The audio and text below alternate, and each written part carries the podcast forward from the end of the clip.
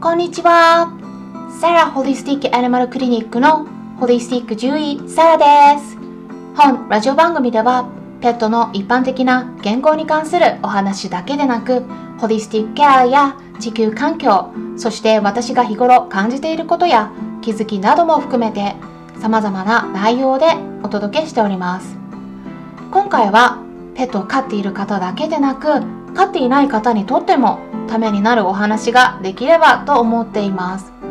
ペットを飼っていない方の場合はこれからお話しする内容でペットをお子さんかもしくはご自身のご家族に置き換えて聞いてみてください、まあ、今回はねあのちょっと思考法についてですね、うん、お話ししたいと思うんですけれども、うん、なんでねこのお話をしようかと思ったかってね言いますと、飼い主さんの中でもいろいろな考え方の癖っていうのがあるなと感じているところなんですね。うん、で考えていることっていうのはもうそのまま行動に現れるんですね。で動物たちっていうのはどんな種類の動物であったとしても言語を使えない分飼い主さんの行動をよく見ていますなので飼い主さんの行動がもろにペットたちの心に影響しているっていうことなんですね、まあ、人間のお子さんでも結構そうだと思うんですね、うん、親御さんの一つ一つの行動をよく見ています。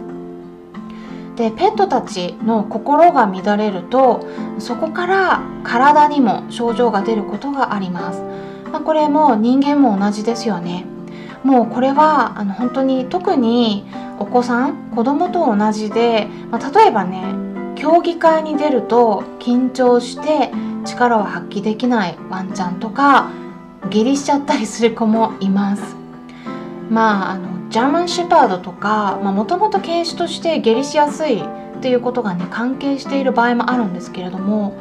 まあ、特にねワンちゃんとかあのインコなどの鳥さんとかっていうのは台風や雷などのこう天候が不安定になったりするとそれだけでも体調を崩すことが多いですしあとは猫ちゃんの場合とかもあの気持ちが不安定になると毛を舐めたりむしり取ったりするようになって皮膚病になることがあります。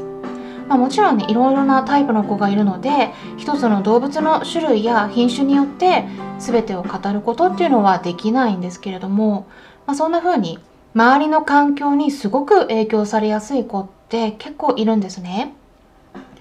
でペットが病気の症状を起こしていた場合にもちろん体の臓器がダメージを受けていて具合悪くなっていることも多いんですが治療しても改善しない場合とか検査しても異常が何も見つからないような場合に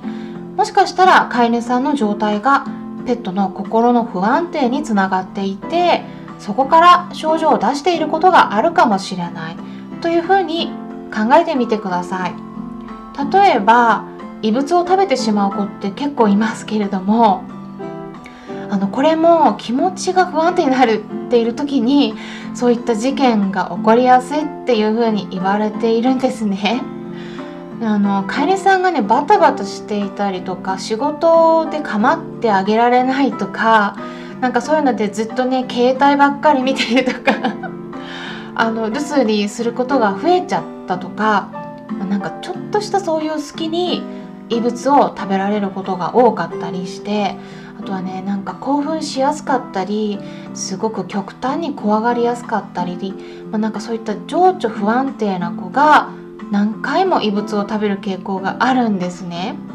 何かを口に加えることで気持ちを抑えようとするっていうこともねあるんではないかなと思うんですけれどもなんかねやっぱりそういう心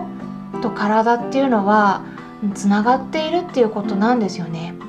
でペットのお世話とか看病されている方でも飼い主さん自身がお疲れになっていることも多いかなと思うんですけれどもちょっとね重要なことをお伝えしたいと思うんですがペットのケアをする時に一番に大切にしなければならないのは何でしょうか？まず自分自身なんです。これは別の配信でもねお伝えしたことなんですがいつもお話ししているのは自分が川とかで溺れていたら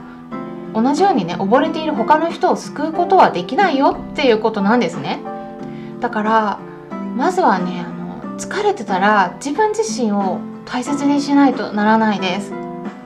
でもねこれはね日本人にとって特に難しいことみたいなんですね。で欧米の人と比べると本当に違うなと思うのはあの日本人って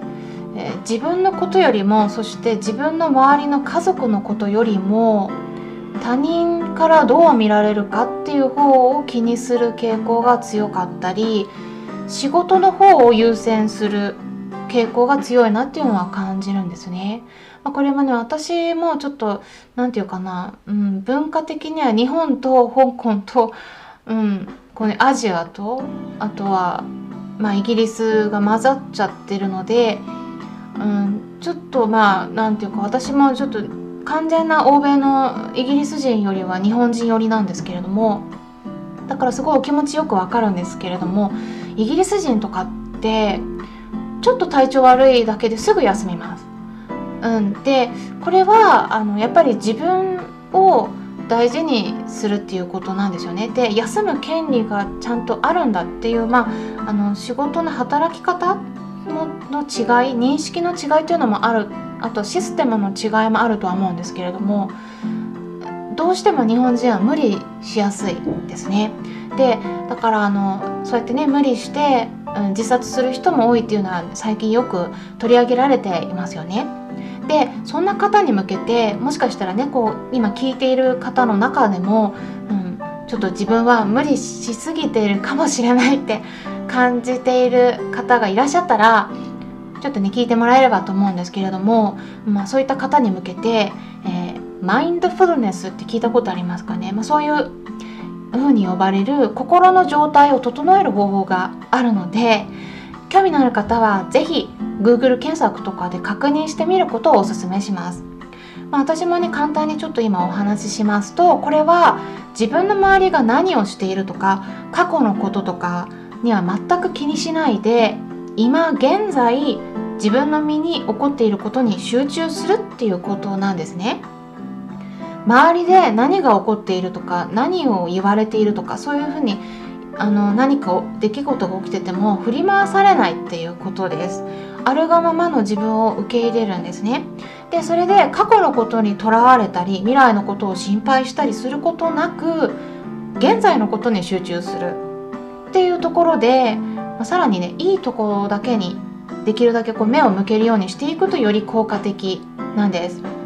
もちろん例えばペットが病気になって検査をした場合にかかりつけの先生がどう捉えるかで結果の受け取り方っていうのは変わってきますけれども、ま、その中でも、まあ、一つでもいい出来事があれば、ま、そちらの方に気をかけたりすることでで今現在のことに集中することで心の安定につながっていくという考え方ですね。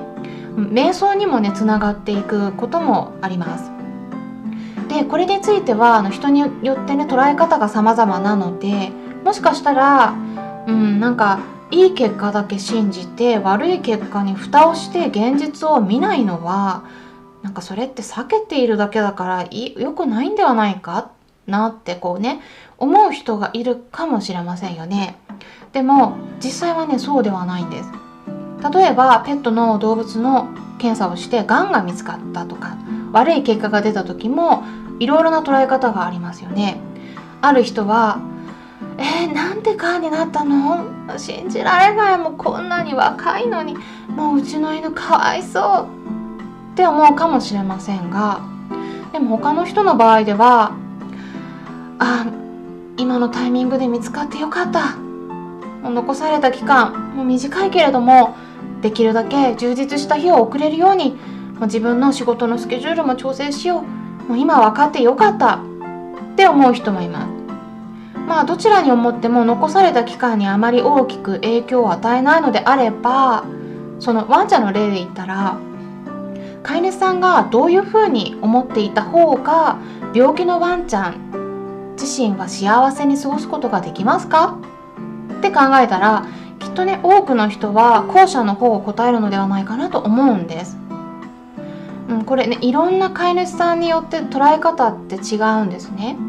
うん、で、まあ、こういったねお話をするにはちょっと1回の話配信だけだとどうしても時間が短いので、まあ、もしかしたらちょっとね分かりづらかったかもしれないんですけれども、まあ、今回はねこのマインドフルネスこの言葉にちょっとね少しでもアンテナを張ってもらえるきっかけができればいいなと思って、えお伝えしました。うん、こういったことで現在のことにあの集中することで、えー、心の調子を整えていくそういう方法があります。うん、もしもねあの今ちょっとねお疲れの方がいらっしゃったら是非参考にしてもらえたらなと思います。ペットが心身ともに健康になるためには飼い主さんが心身ともに健康になる必要があるんだというふうにもう私はね、うん、飼い主さんからのご相談に応じている中で日々感じているんですね。なので、えー、ぜひね看病したり、え、ペットのケアをする前にご自身をケアしていってください。今回も最後まで視聴していただきありがとうございました。参考になったという方は、よろしければいいねボタンのクリックとか、フォローもしていただけたら嬉しいです。それではまたお会いしましょう。ホリスティック獣医、サラでした。